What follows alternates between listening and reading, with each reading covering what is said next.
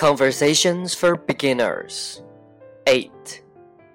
What's on TV? I'm bored. What's on TV? Nothing. There must be something on TV. Nothing that's interesting.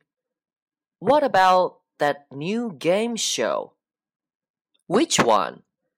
Deal or no deal? Tell me you're joking. I love that show. I watched it once. That was enough. It's on right now. Let's watch it together.